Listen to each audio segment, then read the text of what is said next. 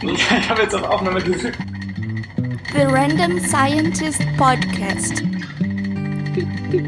Alcoholic. Sehr gut. Sehr gut.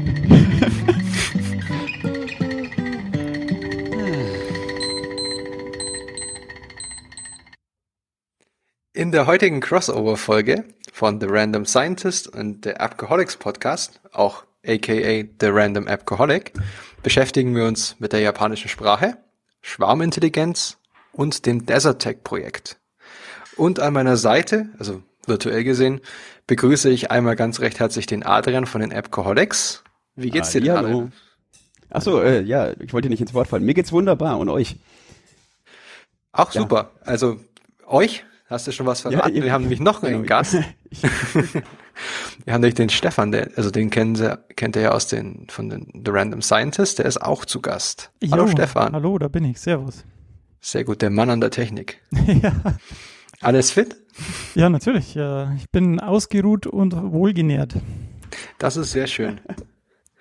Warst du heute auch schon laufen? Ich habe Adrian vorhin schon erzählt, dass ich die tolle Idee hatte, mittags um 12 bei 32 Grad in der Vollsonne laufen zu gehen. Na, ich habe mich am Mittag um 12 bei der Vollsonne an den Grill gestellt. Das ist Sehr Sehr gut. schlecht. Also wir haben heute äh, den 15.06.2017 und das beinhaltet quasi die Temperaturangabe. Wir haben gefühlte 64 Grad Celsius draußen.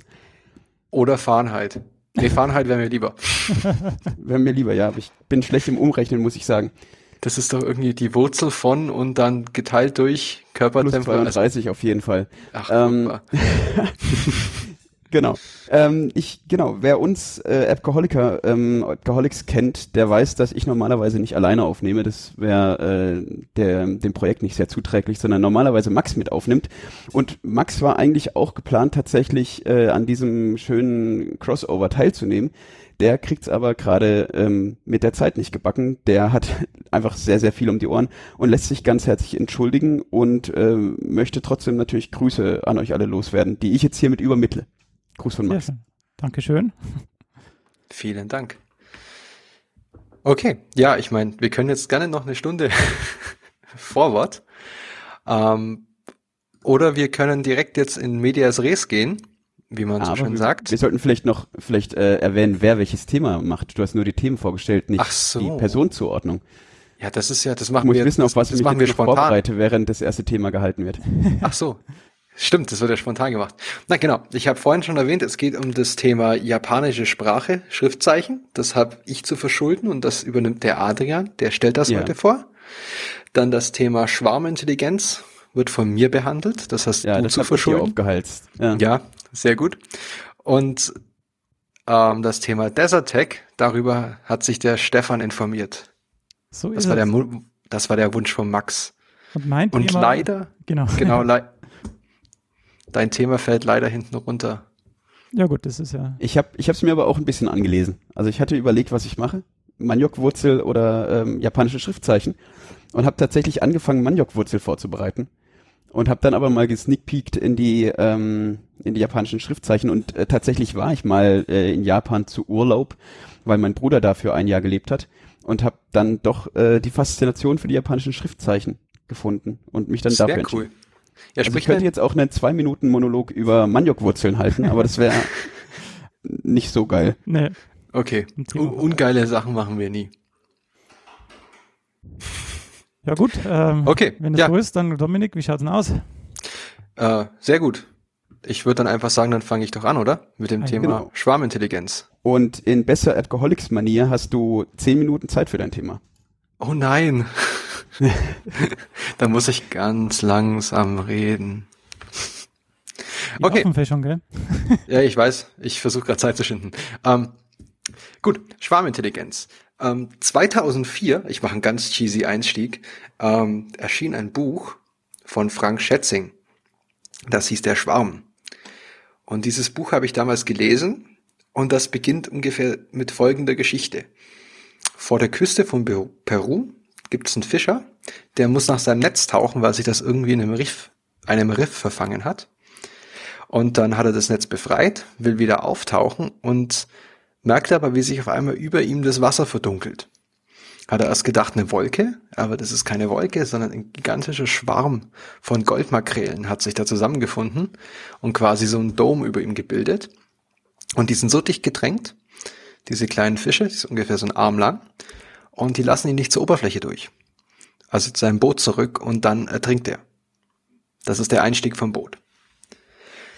Und damit sieht man auch gleich schon so ein Phänomen eines Schwarmverhaltens. Und ähm, warum das Buch für mich so wichtig ist und warum ich den Einstieg schafft, das erwähne ich dann nämlich am Schluss noch. Das hat so, so ziemlich ein bisschen mein Leben beeinflusst und das klingt sehr cheesy, aber das ist wirklich so. Ähm, genau, man könnte jetzt als Schwarmverhalten oder Schwarmintelligenz, das könnte man sich so definieren, dass es ähm, Individuen sammeln unabhängig voneinander Informationen und dann durch soziale Interaktion werden diese Informationen verarbeitet und in dem dritten Schritt führt das dann zu einer Problemlösung von einem kognitiven Problem. Die Verarbeitung von den, die Verarbeitung von den äh, Informationen, die funktioniert dann schon äh, individuumübergreifend. Genau, aber durch Interaktionen zwischen Individuen. Das heißt jetzt, ein Individuum allein ist sich nicht des großen Problems bewusst, mhm. sondern das macht nur quasi seinen Teil. Das ist so, also ich komme gleich zu einem Beispiel mit Ameisen, aber es gibt in so einem Vogelschwarm muss man sich das zum Beispiel vorstellen, dass die Vögel, die folgen, die gucken sich quasi nur den Vogel vor sich, hinter sich, links und rechts an und gucken, dass sie den richtigen Abstand halten.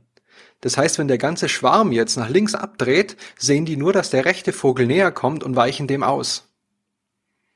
Das ist quasi so, das ist diese soziale Interaktion, aber sie sind sich des, deshalb nicht bewusst, okay, wir fliegen jetzt nach links. Und das ist quasi die, Kon ähm, die Konsequenz aus dem Verhalten. Aber auf einer größeren Ebene lösen, löst der Schwarm dadurch ein Problem, nämlich koordiniert zusammen nach links zu fliegen. Mhm. Und bei Ameisen, also ein sehr beliebtes Beispiel das, ähm, aus der Biologie gibt, sind die Ameisen. Und zwar, wenn ihr schon mal im Wald wart, oder jeder kennt ja Ameisenkolonien, das sind ja riesige Gebilde. Und ähm, wenn ihr aber schon mal eine einzelne Ameise beobachtet habt, wirkt die doch recht unkoordiniert.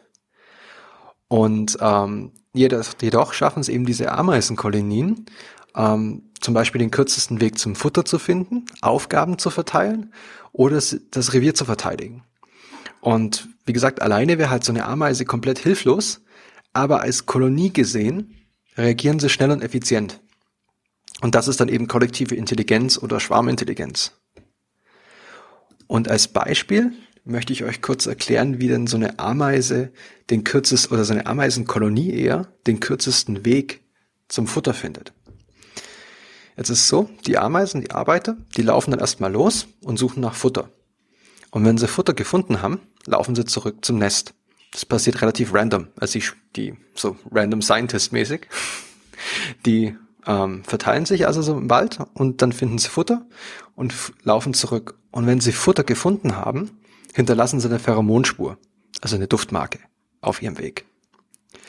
Und das finden dann andere Ameisen wieder und denken sich, boah, hier geht's zum Futter. Und jetzt ist so, oft werden manche Futterstellen mehrfach von unabhängigen Ameisen gefunden und jede Weg, äh, markiert er den Weg zurück zum Nest. Äh, und per, per Zufall nehmen manche eben die kürzeste Strecke. Also sie sind sich jetzt nicht bewusst, dass sie eine kurze Strecke laufen müssen, sondern einfach nur manche von diesen, sagen wir 100, 200 Ameisen, die da ausgestrahlt sind, um nach Futter zu suchen, nehmen dann den kürzesten Weg. Jetzt ist es so, diese Pheromone verfliegen mit der Zeit. Auf der kürzesten Strecke allerdings verbleiben sie am stärksten, weil da die kürzeste Zeit vergeht. Das heißt, die Ameisen, die danach kommen, die folgen diesen Pheromonen und wenn jetzt auf einer kurzen Strecke immer mehr Ameisen laufen und zurücklaufen und Pheromone hinterlassen, verstärkt sich dieser Pheromongeruch, was dazu führt, dass immer mehr Ameisen den gleichen Weg nehmen, der dann im Endeffekt die kürzeste Strecke darstellt. Aber darf ich Zwischenfrage stellen? Ja, klar. Wenn die Ameise legt diese Pheromonspur auf dem Weg zurück zum Bau. Mhm. Das heißt, am Bau ankommend, also wenn man jetzt dann sagt, man läuft vom Bau weg, sind ja alle Pheromonspuren gleich stark. Weil, also am, am Bau selbst kann ich mich ah, nicht für ja. eine Pheromonspur entscheiden, weil alle ja noch gleich frisch sind. Ja, das, das stimmt. Also ich vermute, also ja, das stimmt auch. Ähm, vermutlich Aber wahrscheinlich ist es, so, ist es so, dass die, äh, die Wahrscheinlichkeit dann wirklich beim Futter anzukommen die größte ist, weil die Pheromonspur auch wirklich noch bis zum Ziel reicht Und es das heißt, nur über diesen Pfad kommen dann auch wieder die nächsten erfolgreichen zurück und deswegen verblassen die anderen Pheromonspuren über die Zeit. Genau, und wenn du auch drüber nachdenkst, dass der kürzeste Weg hat quasi den höchsten Durchsatz an Ameisen pro Zeit. Mhm. Weil der, weil es eben der kürzeste Weg ist. Das heißt, da machen mehr Ameisen den Weg zurück in kürzerer Zeit, also ist es mhm. die stärkere Pheromonspur. Stimmt, ja. Genau. Und da ist es jetzt, es ist so ein klassisches super Beispiel für ähm, Schwarmintelligenz. Es ist ein relatives simples Verhalten, also wenn man sich das auf Ebene der Ameise überlegt. Sie muss im Prinzip nur loslaufen, Futter finden, zurücklaufen und eine Pheromonspur hinterlegen. Und die anderen müssen nur ihr hinterherlaufen, ihrer Spur.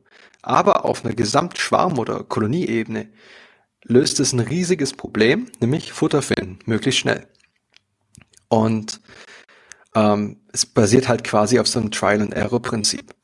Und im Vogelschwarm eines der bekanntesten Beispiele für Schwarmintelligenz.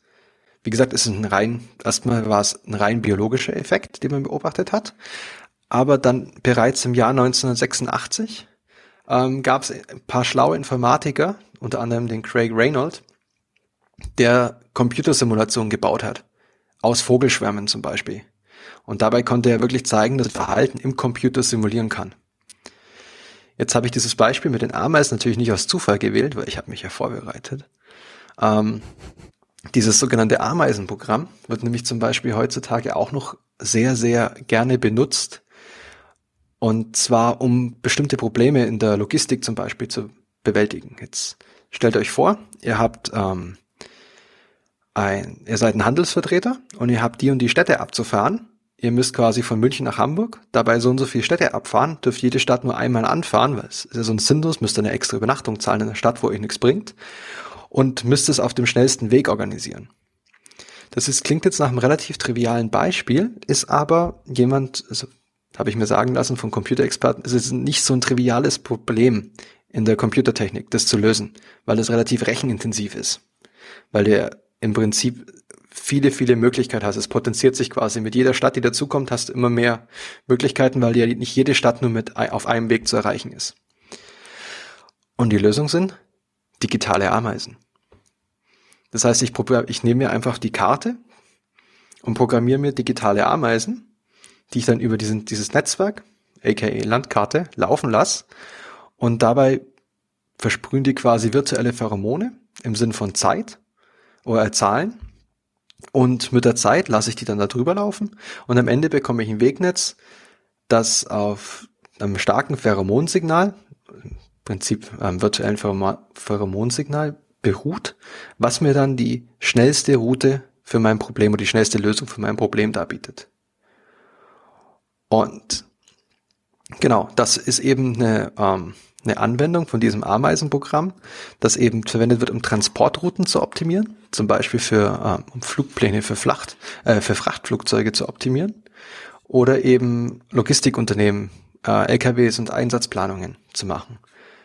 Andere Anwendungen von, es gibt zum Beispiel von Bienenschwärmen oder so Simulationen, die werden verwendet, äh, verwendet, vermindert, verwendet, ähm, zum Beispiel zur Koordinierung von Transportwegen und zu Lieferwegen. Also wenn ich mir jetzt vorstelle, eine Firma, ich will ein Auto bauen und mir fehlt aber ein Teil, das kommt nicht an, dann kann ich das, dann können diese Programme schnell reagieren und das quasi alles so umleiten, dass ich, dass ich diesen einen Engpass quasi umgehe. Das ist quasi wie wenn ich eine Ameisenstraße zerstört, dann finden die auch wieder einen Weg darum. Mhm. Ähm, Genau, und ist das, Internet. Was du, was du beschrieben hattest, ja. auch schon mit den Ameisen und den verschiedenen Städten. Ich, ich war der Meinung, es gab mal diese, so ein ganz klassisches Mathematik, ähm, dass man alle, jetzt täusche ich mich wahrscheinlich, sieben Brücken in Prag überqueren muss, ohne eine Straße zweimal zu benutzen. Das, das kommt, glaube ich, aufs Gleiche. Das ist so, das, ich glaube, wahrscheinlich gibt es dieses Problem, diese, das Grundproblem hm. der Anna oder die Grundannahme auf verschiedene Weisen formuliert. Aber es wird genau. wahrscheinlich am Ende aufs Gleiche rauslaufen, nämlich, dass du ziemlich viele Kombinationsmöglichkeiten hast. Genau, weil das war irgendwie auch sowas, was ein Problem war, was irgendein, also äh, ich müsste, hätte ich echt recherchieren können, aber habe ich ja nicht gewusst, dass du drüber redest, ähm, äh, irgendein sehr weiser Mathematiker gestellt hat und dann erst äh, zig Jahre später gelöst werden konnte. Weil das eben so eine, so eine rech rechenintensive Aufgabe ist, wo man einfach ein, ein intelligentes Herangehen braucht, um sich einfach schon mal ganz viele von den potenziellen Rechenwegen zu ersparen. Genau, genau. Und ähm, für was es auch noch verwendet wird, nämlich das, was wir gerade benutzen, für das Internet. Nämlich, Setzt sich ähm, eh nicht durch. Nee, das ist ein Schmarrn. Das funktioniert eh nicht. Ähm, die, Entschuldigung. Steve sagt, ein, gibt einen Einwurf, qualitativ hochwertig. ähm, nee, was zum Beispiel passiert, wenn ich jetzt in, bei Google eine Suchanfrage stelle, dann kann es ja sein, dass ich irgendeinen Server in den USA erreiche, aber es kann, also es, also ähm, die Daten laufen ja über verschiedene Datenknotenpunkte zu mir zurück nach Heidelberg oder die Daten, die wir jetzt hier übermitteln während unserer Audioaufnahme, die können ja quasi, haben ja mehrere verschiedene Möglichkeiten, äh, von nach Freiburg zu kommen und Regensburg und so weiter und so fort. Und da werden auch solche Protokolle von Google verwendet, die eben die Datenübertragung ähm, maximieren, dass, das, dass die Daten am schnellsten Weg übermittelt wird. Um da einfach eventuelle Latenzen oder so möglichst zu minimieren. Beziehungsweise auch natürlich. berücksichtigt, wie viel Traffic über welche Leitung schon läuft. Also, Genau, Weil die Luftlinie schnellste Strecke ja dann je nach Traffic nicht die tatsächlich schnellste, schnellste Strecke ist. Genau, wenn mich da jetzt gerade einer Netflix oder auf der einen Kiste Netflix streamt, dann wirst du vielleicht da nicht drüber reden über den Knotenpunkt. Mhm. Genau. Ähm, Im Internet wären wir auch gleich schon wieder beim nächsten Thema, wo nämlich die Schwarmintelligenz äh, so ein Modewort wurde. Nämlich es hat dann mit Beginn des Internets, haben dann viele Leute sich gedacht, so, boah, das Internet ist eigentlich so wie ein riesiger Schwarm an Menschen und muss ja voll intelligent sein dadurch. Also muss ja viele Probleme einfach durch die Verbindungen im Internet lösen können. Und das ist so, ja, nein. So, quasi, es gibt im Internet Schwarmintelligenz, ja und nein. Weil es, ja, das Argument sind dann so Sachen wie die Gutenberg-Doktorarbeit. Also da haben sich quasi, das wisst ihr noch, irgendwie so 2011 gab es ja diesen, diesen Plagiatsvorwurf gegen unseren Verteidigung, ehemaligen Verteidigungsminister. Ähm, und diese Doktorarbeit wurde dann online gestellt und dann haben sich quasi Leute selbst organisiert und die Arbeit in kleine Teile unterteilt und das Problem gelöst, ob es ein Plagiat war oder nicht. Und das kann man quasi als Schwarmintelligenz oder schwarmintelligentes Verhalten bezeichnen, weil ein großes, ein komplexes Problem, das für den Einzelnen nicht lösbar gewesen wäre in dieser Zeit, wurde durch Selbstorganisation über das Internet gelöst. Wobei viele, du ja, Ja. vielleicht dann, in, äh, du hattest vorhin bei den bei den äh, Vogelschwärmen noch davon gesprochen, dass das Einzel der einzelne Teil nicht mal wissen muss, was de, die Intention des Schwarms ist. Das ist da genau, ja so ein bisschen aufgebrochen, weil ja jeder genau weiß, worum es geht. genau, An andererseits äh, weiß jeder, dass sein eigener Beitrag, also sein kleiner Teil, den er erledigt, nicht ausreicht, um das Gesamt das Gesamtergebnis zu erzielen. Genau, und er muss sich ja quasi im Prinzip nur, wenn du jetzt sagst, okay, du und ich machen Kapitel 3, dann müssen wir uns nur koordinieren, dann muss ich mich quasi nur mit dir abstimmen, mit niemandem Mhm, anders von stimmt. unserem Schwarm. Allerdings ist der Mensch, das ist auch so ein, das komme ich, wollte ich nachher noch sagen, aber das ist ein guter Punkt jetzt. Ähm, Vögel und Ameisen sind jetzt Tiere, die grundsätzlich keine komplexen ähm, Probleme lösen können. Wohingegen ein Mensch mit der Power unseres Gehirns ähm, wir können halt hochkomplexe, abstrakte Aufgaben lösen und selbstständig auch zu großen und zu schwierigen Lösungen, also schwierige Probleme lösen. Das unterscheidet uns ein bisschen. Das ist dann, da ist es nämlich auch so ein bisschen ambivalent, dieses, diese Definition von Schwarmintelligenz. Weil wir ja schon Ja. mit unserem Gehirn zu so viel fähig sind. möchte ich für Vögel möchte ich das gerne einschränken. Ich als alter Neurobiologe, ähm, die sind sehr wohl fähig, komplexe Okay, ne, Probleme zu lösen. Also Ziehe ich es zurück und behaupte Ameisen. viele. Ähm, ähm, genau, eine Sache ist auch noch ein berühmtes Beispiel, ist der arabische Frühling. Also wo sich quasi die Leute selbst organisiert haben, ohne wirklichen Anführung über eben soziale Netzwerke.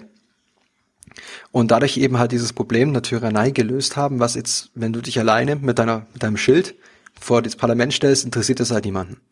Wohingegen, wenn sich halt Hunderttausende da vorstellen, dann müssen sie zumindest mal Panzer rausholen. Ähm, und dann das Gegenargument ist halt so, ist, das war jetzt mit der Gutenberg-Doktorarbeit und mit dem arabischen Frühling, das sind ja durchaus ähm, intelligente Probleme oder lösenswerte Probleme. Andererseits wird halt das Internet auch verwendet, um Flashmobs, wie so Kissenschlachten vom Kölner Dom zu organisieren. Ist jetzt nicht unbedingt intelligent. Oder eben auch Fake News zu verbreiten. Und Fake News ist dann nämlich auch schon dieses Problem, da wo wir dann in die Grauzone kommen. Weil einerseits hilft uns das Internet, uns schnell zu verbinden mit anderen. Andererseits ist das Internet so schnell, dass es uns dumm macht, weil wir gar keine Zeit mehr haben, nachzudenken. Also weil, weil das quasi so schnell funktioniert, so ein Shitstorm oder so eine Fake News verbreitet sich so schnell, dass ein Einzelner gar nicht mehr genug Zeit hat, darüber nachzudenken, beziehungsweise während er darüber nachdenkt, haben schon zehn andere wieder Ja geklickt und so weiter geteilt. Das heißt, das ist so, kann man auch so ein bisschen als Schwarmdummheit beziehungsweise Herdentrieb bezeichnen, weil ähm, im Internet ist er auch also Herdentrieb deswegen, weil ich hatte vorhin gesagt, unabhängige Informationssammlung ähm, im Internet bei Facebook, wenn ich quasi von Stefan was geliked bekomme, weiß ich schon, wie Stefan drüber denkt. Und das beeinflusst meine Entscheidung. Weil ich halt sage, okay, ich, ich werte das, was Stefan sagt, hoch, weil ich ihm vertraue. Oder bei dir auch, ähm, Adrian, dann weiß ich halt, okay, ihr zwei findet das gut, also muss es gut sein. Und dann mache ich das auch. So was wir, was wir alle drei machen, kann dann nicht falsch sein. Und dadurch bin ich nicht mehr unabhängig. Mhm. Und da gibt es zum Beispiel ein ganz lustiges ähm, Exempel. Äh, lass 100 Menschen quasi oder weniger, sagen wir 50 Menschen, das Gewicht von dem Ochsen schätzen. Und der Mittelwert trifft ziemlich genau ins Schwarze.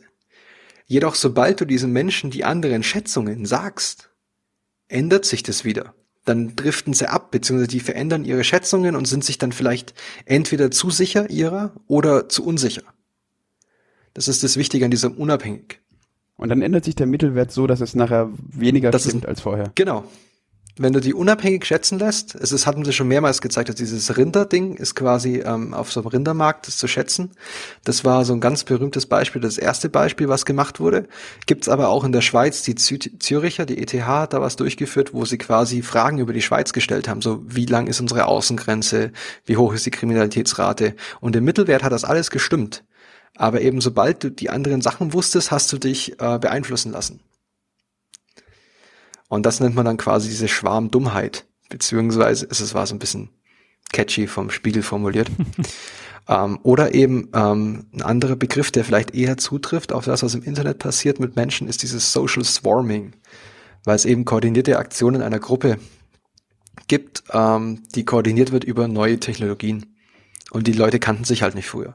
Also über Twitter kann ich halt jetzt ganz schnell sagen, okay, ey, Leute, ähm, wir treffen uns alle auf dem Marktplatz, da gibt's Freibier und ich muss gar niemanden kennen. Also ich hau den Tweet einfach raus und dann kommen Leute. Äh, hat dann aber nichts mit intelligentem Verhalten zu tun. Vor allem nicht, wenn sie das Freibier dann getrunken haben. und aber ist jetzt auch nicht so, dass dieser Begriff, ähm, also es gibt zum Beispiel die Piratenpartei, die erinnert ihr euch noch, die gibt's noch aber ähm, die war ja mal so richtig, ähm, hatte so einen richtigen Höhenflug, weil die Parat Piratenpartei was betrieben hat, was sie Liquid Democracy nannte. Oder Liquid Feedback. Mhm. Und die haben sich zum Beispiel ihr Parteiprogramm komplett basisdemokratisch, was ein altbackener Begriff dafür wäre, das ist dann nicht so cool, ähm, erarbeiten lassen. Das heißt, die haben einfach ihr Programm rausgehauen oder gesagt, hey Leute, denkt mal drüber nach. Und dann haben wie bei Wikipedia verschiedene Leute gesagt, okay, ähm, wir wollen ähm, keine Waffenexporte mehr nach Land X einsetzen, bitte hier. Ähm, und dann hat der eine gesagt, ja, das ist gut, aber dann müssen wir da noch ein bisschen dran arbeiten und hier. Und so haben die ihr Parteiprogramm quasi gebaut. Aus der, pa also mit Hilfe von vielen. Mhm. Ähm, das war zum Beispiel ein Phänomen oder grundsätzlich unsere repräsentative Demokratie ist ein klassisches Zeichen für ähm, Schwarmintelligenz oder Schwarmverhalten oder dass da was rauskommt, weil durch unsere Wahl wird quasi das repräsentiert, ähm, was, was der Schwarm oder was die Masse denkt. Aber das sind jetzt alles schon wieder so Grauzonen, wo man so Tendenzen sieht. Man benutzt den Begriff Schwarmintelligenz einfach vermut, also habe ich jetzt den Eindruck, in bestimmten Fällen, wie jetzt in der Politik zum Beispiel, einfach nur dadurch, weil er gerade ähm, heiß diskutiert wird. Mhm. Das ist, catchy. das ist das, genau, ist catchy. Ist besser als äh, basisdemokratisch, zum Beispiel. Ist Liquid Democracy oder Schwarmintelligenz oder Schwarmverhalten zu sagen. Mhm. Und eben wichtig dabei ist, man muss eigentlich seine Entscheidung unabhängig treffen. Deswegen zum Beispiel auch geheime Wahlen ist. Ich darf jetzt halt nicht drin stehen und sehen, okay, Hans Müller neben mir wählt die CDU, also wähle ich auch die CDU. Ähm, sondern ich muss meine Entscheidung ja quasi unabhängig treffen. Und man darf als Schwarmintelligenz auch nicht verwechseln mit dem Gesetz der großen Zahlen. Also zum Beispiel das, was bei Wer wird Millionär geschieht, diese Publikumsfrage. Das ist nicht Schwarmintelligenz. Das ist einfach nur, das Gesetz der großen Zahlen, weil ich einfach eine, ich habe 100 Leute, die ich befragen kann und dann ist die Wahrscheinlichkeit einfach höher, dass die Mehrheit weiß, um was es geht, wie wenn ich einen Einzelnen frage. Das hat nichts mit Schwarmintelligenz zu tun, weil es kein koordiniertes Verhalten ist. Das wollte ich noch so ein bisschen abgrenzen. Mhm. Und zu guter Schluss, zu guter Letzt gibt's noch den Fun Fact zu der Schwarm. Ich hatte gesagt, dieses Buch hat mein Leben beeinflusst. Ähm, und zwar ein Charakter in diesem Buch, nämlich der ähm, Sigurd Johansen. Das ist ein, war ein Biologe oder Professor für Biologie, ein Norwegischer in diesem Buch. Er wird zitiert oder charakterisiert als Johansen ist ein norwegischer Biologieprofessor und ein ausgesprochener Genießer der schönen Dinge. und da gibt es eine Szene, wo sie auf ein Expeditionsschiff gehen und der Maat sich wundert, warum sein Koffer so schwer ist von dem Johansen. Und dann macht er ihn auf. Und dann hat er fünf Weinflaschen und Käse da drin, weil er sagt, man muss, man muss es sich ja auch gut gehen lassen. Und dieser Typ oder dieser Charakter hat mich dazu bewogen, Biologie bzw. Biochemie zu studieren. Weil du dann immer fünf Weinflaschen dabei haben kannst. Nein, weil ich ihn einfach eine coole Socke fand. Und mir gedacht habe, ach, Biologen, Biochemiker können auch ganz cool sein. Ähm, ja, und deswegen habe ich mich das dann als, ich habe nicht deswegen nicht eingeschrieben, aber zumindest ist in Betracht gezogen. Das ist stark.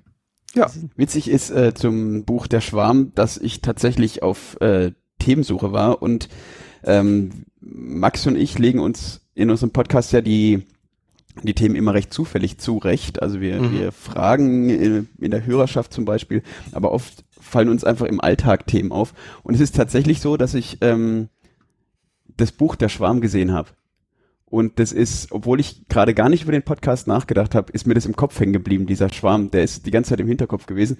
Und irgendwann habe ich mich wieder damit beschäftigt, ein Thema zu suchen was ich euch aufs Auge drücken kann. Und dann ist mir dieses Buch wieder in den Sinn gekommen. Also tatsächlich ist äh, Frank Schätzings Der Schwarm ähm, Themenpate für dieses Thema. Ah.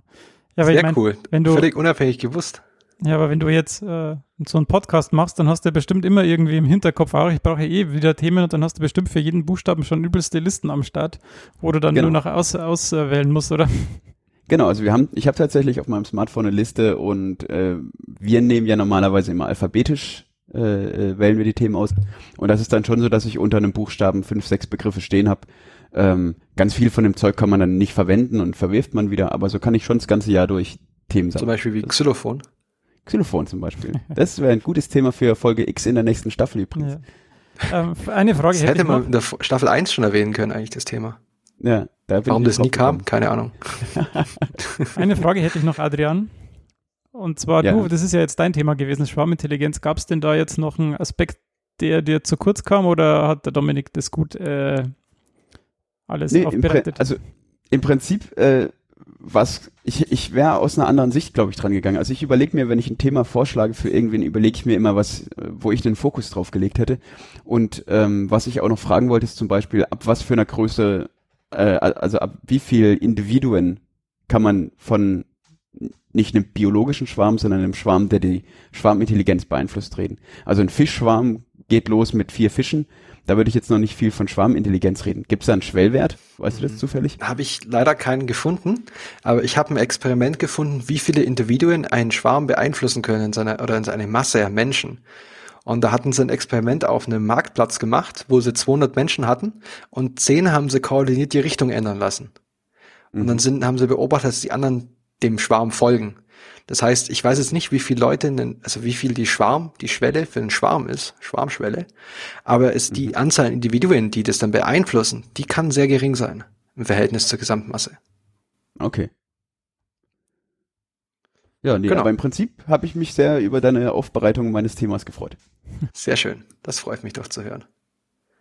Gut, und ähm, das ist eigentlich total lustig, weil das nächste Thema, das du jetzt bearbeiten wirst. Das habe ich rausgesucht.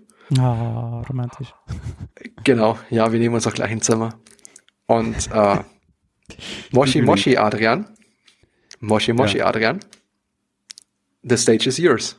The stage is mine. Sehr schön. Ähm, genau, vielleicht vorweg habe ich schon erwähnt, dass ich mal in Japan war und ähm, dass mich die japanische Schrift und die, also das, das geschriebene Japanisch extrem äh, überfordert hat. Und ich möchte es ein bisschen aufdröseln. Ich habe mich dann eben ein bisschen reingelesen in das Thema. Und äh, was vorhin schon angeklungen ist, ist, dass sich das Japanisch zusammensetzt aus verschiedenen Sch Schriftsystemen, Sprachsystemen. Und die einzelnen Bestandteile, da möchte ich ein bisschen drauf rein äh, eingehen. Der, einer der Hauptbestandteile des Japanischen ist das sogenannte Kanji. Nochmal ein kleiner Disclaimer, ich werde wahrscheinlich so ziemlich jeden Namen falsch aussprechen, den ich äh, hier vorlesen werde. Ähm, aber ich hoffe, man kommt klar.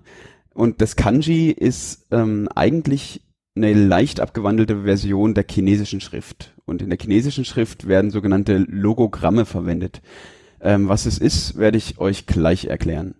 Dann gibt's zwei Silbenschriften, die heißen Higara, nee, Hiragara, Hiragana und Katakana. Das sind zwei äh, Silbenschriftarten, auf die ich auch eingehen werde. Außerdem verwenden die Japaner in ihrer Schrift ähm, Romaji und unterschiedliche Systeme für Zahlen auch noch. Äh, witzig ist, dass äh, in der Chinesisch, in der japanischen Schrift, Entschuldigung, nachher ähm, alles eigentlich ziemlich wild durcheinander geworfen wird. Aber wir fangen mal vorne an. Und zwar, wenn man sich eine, eine japanische Zeitung kaufen würde, ähm, dann würden einem da einige Sachen schon mal auffallen. Die eine Sache ist, dass im klassischen Japanisch von oben nach unten und von rechts nach links geschrieben wird. Also man schreibt von oben nach unten und rückt dann eine Zeile, eine Spalte nach links und schreibt da weiter. Wenn man sich die Zeitung jetzt anschaut, dann sieht man, dass ähm, die Textblöcke eigentlich immer in so Quadraten sind. Also man könnte fast um jeden Textblock ähm, ein, äh, ein Quadrat ziehen, was da zwar physisch nicht ist, aber gedacht werden kann. Was dahingehend interessant ist, dass jedes Zeichen, was im Japanischen verwendet wird, die gleiche Größe hat. Also bei uns ist das I kleiner als das W zum Beispiel. Das ist im Japanischen nicht so. Selbst die Satzzeichen haben alle den gleichen Platzbedarf. Und dann stellt sich die Frage, wie kriegt man hin, dass die, diese Textblöcke so quadratisch sind, weil man ja zum Beispiel bei uns auch ähm, einen Text nicht, also die Zeilen, wenn ich fünf Zeilen Text habe, dann sind die alle unterschiedlich lang. Außer ich ändere die Zwischenräume dazwischen und das darf man nicht, weil eben alles gleich viel Platz nimmt. Und es liegt daran, dass äh, im Japanischen erstens ohne Leerzeichen geschrieben wird und zweitens es keine Regeln gibt für einen Zeilenumbruch oder Spaltenumbruch in dem Fall. Das heißt, ich kann mitten in einem zusammengesetzten Wort einfach die Spalte wechseln und da äh, in der nächsten Spalte weiter schreiben. Das heißt, ähm, ein Wort ist nicht unbedingt immer ein Schriftzeichen. Genau. Da komme ich gleich drauf äh, zu, ja. wenn ich auf die einzelnen Schrifttypen äh, komme. Aber das ist genau richtig.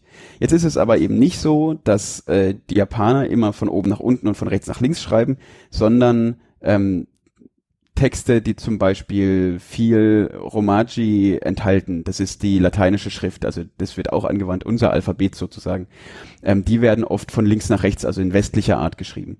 Genauso zum Beispiel ähm, Beschilderung von Schildern Beschild also Beschriftung von Schildern, die werden oft von links nach rechts beschrieben. Und dann ist es aber wieder witzig, dass es eigentlich diese Regel gibt, es wird von links nach rechts geschrieben, wie es bei uns auch der Fall ist. Andererseits aber ähm, zum Beispiel, wenn ein Schiff oder ein Auto beschrieben wird, dann hängt es davon ab, von welcher Seite man sich das anschaut. Also wenn man ein Schiff von der linken Seite anschaut, dann läuft die Schrift zum Beispiel von der Spitze zum Bug. Und wenn ich es mir jetzt von der anderen Seite anschaue, von der rechten Seite, dann läuft die Schrift vom ebenfalls von der Spitze zum Bug. Also dann plötzlich von rechts nach links. Das ist bei uns nicht so. Das hat mich als Kind früher immer extrem geärgert, dass die, der, der Text manchmal zur Spitze hinläuft und manchmal von der Spitze wegläuft. Das ist im Japanischen nicht so, weil man es einfach schreiben kann, wie man gerade Bock drauf hat. Das ist schon sehr. Ja, es macht es macht es dann nicht leichter, das zu lesen. Also nicht als könnte ich es lesen, wenn es nur in eine Richtung geschrieben wäre, aber das macht es auch für die Japaner tatsächlich nicht leichter. Ähm, in Zeitungen, bei denen wir ja angefangen haben, ist es tatsächlich auch so, dass je nach ähm, Art des Textes, das bestimmt so ein bisschen, wie geschrieben wird, ähm, und Platzbedarf auf einer Seite gemischt wird, von oben rechts nach unten links und von links oben nach rechts unten. Also die westliche Schreibweise und die von oben nach unten Schreibweise werden teilweise auch auf einer Seite von der Zeitung durcheinander gewürfelt. Jetzt kommen wir zur ersten Schriftart, das ist das Kanji, von dem ich vorhin gesprochen habe. Im Prinzip ist es eben das Chinesisch, das chinesische Schriftsystem, was im fünften Jahrhundert etwa über Korea ähm, nach Japan übernommen wurde. Und es sind diese vorhin erwähnten, äh, erwähnten Logogramme. Und das heißt, dass jedes Symbol ein Bild darstellt. Und das kann man sich ein bisschen so vorstellen, wie äh, ein Wort, jedes Symbol stellt ein Wort dar. Und man kann sich das so ein bisschen bildlich vorstellen wie Sternbilder. Ich weiß nicht, ob ihr schon mal das Sternbild des Skorpions gesehen habt. Ähm, das, da, da sieht man Sterne und man würde nie drauf kommen, dass das ein Skorpion ist. Wenn man da jetzt aber diese Linien miteinander, die Sterne über Linien miteinander verbindet und dann noch ein Bild von einem Skorpion drauflegt, dann sagen alle, ah ja, logisch, das ist ein Skorpion. Und so ähnlich ist es mit diesen Schriftzeichen auch. Also wenn man auf das Zeichen von Berg das Bild legt, was sich der Autor dabei gedacht hat, dann könnte man sagen, okay, das soll ein Berg darstellen. Ist aber sehr abstrakt. Was die Japaner jetzt machen, ist aus diesen Einzellogogrammen, aus diesen Einzelbegriffen wieder Wörter zusammensetzen. Also man kann ähm, das Wort, das, das ähm, Zeichen, das Kanji-Zeichen für Sonne vor das Zeichen für äh, Ursprung setzen, was übrigens dann auch noch das Zeichen für Wurzel ist. Und dann hat man das zusammengesetzte Zeichen Sonne Ursprung. Das ist dann das Land der aufgehenden Sonne und somit das Wort für Japan. Ah, okay. Jetzt können wir noch ein drittes Symbol hinzufügen, nämlich das Symbol für Mensch. Dann haben wir Sonne Ursprung Mensch und haben dann aus drei Kanji-Symbolen das Wort Japaner oder Japanerin zusammengesetzt.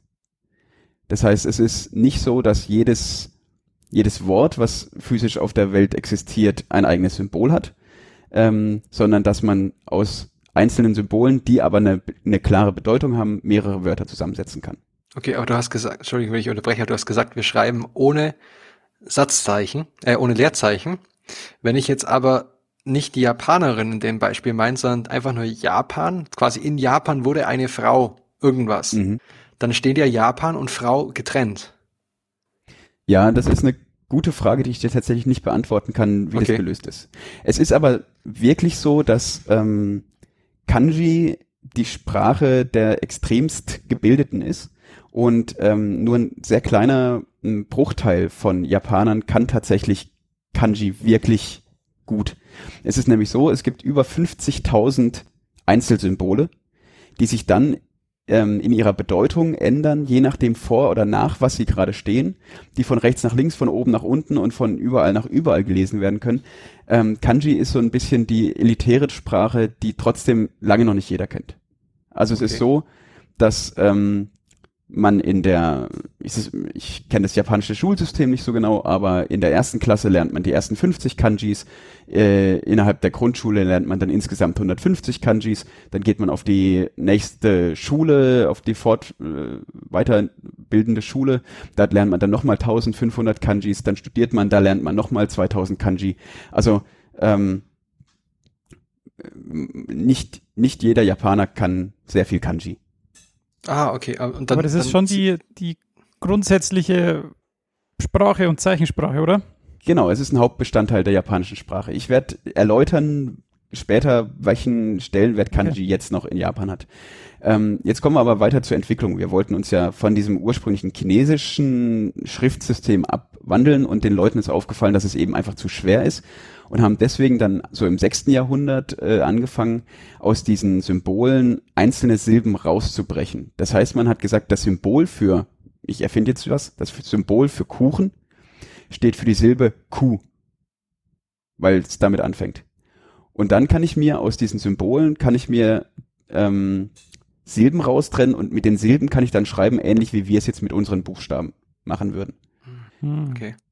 Jetzt ist das Problem, es gibt natürlich viele Symbole, die die Silbe Q bilden könnten. Das heißt, ich kann aus nahezu beliebig vielen Symbolen meine Wörter zusammensetzen. Also wenn ich jetzt zum Beispiel das Wort, Wort ähm, Schrankwand nehmen möchte, dann kann ich das jede Silbe daraus aus nahezu beliebig vielen Kanji-Symbolen zusammensetzen und kriege damit eine nahezu unendlich hohe Kombinationsmöglichkeit von Schreibweisen, wie ich meine Schrankwand schreibe.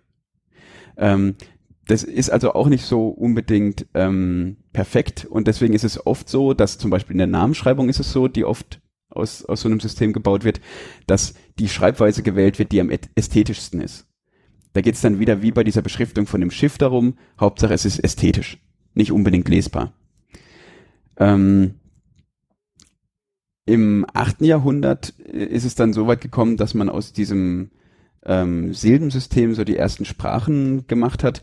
Hauptsächlich dazu äh, aus dem Grund, dass man gesagt hat, man möchte die chinesische Schrift verstehen und weil das nicht jeder kann, nimmt man diese Silben und setzt diese Silben so als kleinen Text über oder neben in dem Fall ähm, die chinesischen Schriftzeichen, dieses Kanji. Und dann können auch Leute, die kein Kanji können, ähm, diese Schriftzeichen lesen, diese Texte lesen, was hauptsächlich in, in Gedichtbändern zum Beispiel sehr wichtig war, beziehungsweise das sind die Texte, die halt überliefert sind. Und dann ist es irgendwann so weit gekommen, dass die Leute gesagt haben, dann brauche ich ja dieses Kanji daneben dran gar nicht mehr, ich kann alles in Silben wiedergeben. Ähm, so ist dann in so im 10. und 11. Jahrhundert die tatsächlich erste Sprache, die aus Silben bestand, entstanden. Das ist das sogenannte Kana. Ähm, Im 12. Jahrhundert hat man dann angefangen, beide Systeme zu kombinieren. Also dieses Kanji hat nie aufgehört zu existieren. Und ähm, ein Problem von diesem Kanji ist auch, dass ich zum Beispiel zwar auch ein, ein Kanji-Symbol für Verben habe, also zum Beispiel sehen ist ein eigenes Symbol, aber ich kann das grammatikalisch nicht abwandeln. Und um das zu lösen, hat man dann gesagt, ah, gute Idee im 12. Jahrhundert, wir kombinieren einfach dieses Kanji für sehen mit einem Silbenzeichen, die dann sehr viel einfacher sind von der Schreibweise her, ähm, um das grammatikalisch abzuwandeln. Dann kann ich also Kanji plus eine Silbe kann ich machen, sah, gesehen, nicht sehen, also Variation von diesem Kanji. Und ähm, diese, diese Silbensysteme, die sich genau dafür durchgesetzt haben, sind die zwei, die ich am Anfang erwähnt hatte. Das war dieses Hiragana und das Katakana. Und es sind zwei recht ähnliche Systeme, die mit jeweils ähm, 46 Silben auskommen. Die funktionieren dann so, die sind deutlich leichter zu schreiben, ähm, weil sie weniger komplex geschrieben werden, also weniger Striche und Linien. Man kennt ja das Japanisch, das kann sehr ausufern, wie diese Zeichen aussehen. Ähm, und die be bestehen im Prinzip immer aus zwei, zwei Lauten. Einem, Basislaut, das sind ähm, Konsonanten, also K, T, S, N, H, M, Y, R, W, N und so weiter und so fort. Und aus einem Vokal, der hinten dran gehängt wird. Und dann kann ich zum Beispiel aus dem Basislaut K, kann ich ähm, K, K, Ki, Ko und Q als, ähm, als Silben, Silben erstellen. Und über die kann ich mir dann wieder ähm, Worte zusammenbauen. Also dann hänge ich verschiedene Silben aneinander. Also Ka, Se, In, No. Und so hört sich dann auch die japanische Sprache im Endeffekt an. Entwickelt wurde dieses Hiragana für ursprünglich für adelige Frauen, weil man gesagt hat, diese kleinen Frauenhirne sollen sich nicht mit der schweren äh, chinesischen Sprache auseinandersetzen müssen ähm, was im Rückblick natürlich ein bisschen total daneben ist, aber damals äh, Praxis war, das so zu machen. Und jetzt ist es auch noch so, dass die Schüler, die eben mit diesem Kanji-System überfordert sind, erstmal anfangen, Hiragana zu lernen, ähm, bevor sie die ersten Kanjis kennenlernen. In, von Erwachsenen wird die, die Sprache, diese Silbensprache übrigens noch verwendet, in Briefen hauptsächlich, weil man da so wenig Kanjis wie möglich einsetzen will, weil es unhöflich ist, mit seinem Wissen anzugeben. Also das ist eine typisch japanische Mentalität. Das heißt, Bloß die, würden, die Japaner würden, würden nie einen Biochemie-Podcast machen. Richtig, genau, weil das ist reine Angeberei von euch zwei. Äh, ja, genau, und ihr bereit damit, dass ihr das ABC könnt. Ja, ja, ja. Bis zum Ende haben wir es schon durch. Immer und immer wieder. Ja. Ähm, ich komme noch kurz auf die, ich mag gar nicht so weit überziehen, ich komme noch ganz kurz auf die zweite Silbensprache zurück, das ist dieses Katakana, ähm, ebenfalls aus 46 Silben gebaut, mit dem gleichen Prinzip, dass ich einen Grundlaut habe und dann eben ein Vokal dranhänge. Ähm, wurde damals von buddhistischen Mönchen entwickelt und ist ähm, sehr viel einfacher in seiner Schreibweise, sehr viel eckiger und wirkt dadurch so ein bisschen futuristisch. Und das ist der Grund, warum ähm, gespiegelte Katakana-Zeichen in der Filmtrilogie Matrix ähm, den Bildschirm runterlaufen. Ah, das sind, okay, oh nein. Ja. Also es ist dann nicht mal Katakana, sondern ist es Katakana gespiegelt, damit man wahrscheinlich nicht aus Versehen Texte produziert, die man dann nicht haben möchte. Ähm, aber das ist dieser, dieser futuristische Look, deswegen, also damit kann man sich es auch vorstellen. Und weil das eben so ein bisschen zackiger, eckiger, moderner aussieht, wird äh, genutzt in Texten, um Sachen hervorzuheben. Also zum Beispiel Werbebotschafter nutzen das gerne, weil das würde jetzt unserem Kursiv entsprechen. Also es ist leicht, okay. leicht auffälliger einfach. Es sticht heraus, es sind nachher die gleichen Silben, die ich damit bauen kann, aber es ist ein anderes Schreibsystem. Also wie gesagt, das, wie du schon gesagt hast, es verhält sich so ein bisschen wie bei uns die Blockschrift und die Schreibschrift. Mhm. Okay. Ganz genau. Und es hat aber auch unterschiedliche Einsatzzwecke. Das eine wird euch Biologen freuen, wenn man äh, Tiere und Pflanzen ähm, klassifiziert oder beschreibt, dann man dafür diese Katakana-Schrift. Ist einfach ein Standard, der sich durchgesetzt hat. Außerdem werden äh, Fremdwörter damit beschrieben. Also man kann aus diesen Silben zum Beispiel das Wort Computer zusammensetzen. Das wären dann drei Silben. Und weil man den Leser optisch darauf hinweisen möchte, dass es jetzt ein Fremdwort ist, schreibt man das nicht in, ähm, in Hiragana, sondern eben in Katakana. Das heißt, es kann sein, dass ich eben eine Zeitung habe, auf der von oben nach unten und von rechts, links nach rechts geschrieben wird, die ähm, dieses Kanji als klassisches System die Zeichen darstellt, die dann grammatikalisch abgewandelt werden über dieses Hiragana. Und wenn man noch was hervorheben möchte als Werber, Werbetexter, dann ist da auch noch Katakana drin. Also ihr merkt, dass die Kombinationsvielfalt von japanischen Zeichen, die man in so eine so einen Text bauen kann, nahezu äh, unendlich groß ist.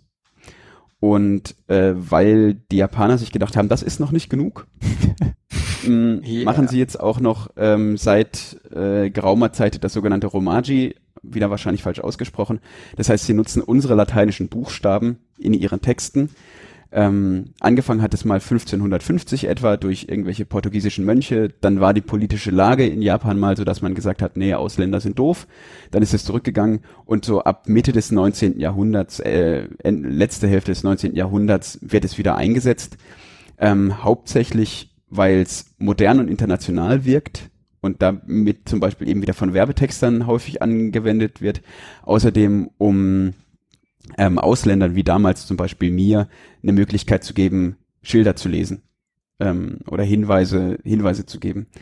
Und da alle Japaner ausnahmslos in der Schule Englisch lernen, ist es auch so, dass alle Japaner theoretisch diese lateinische Schriftzeichen können.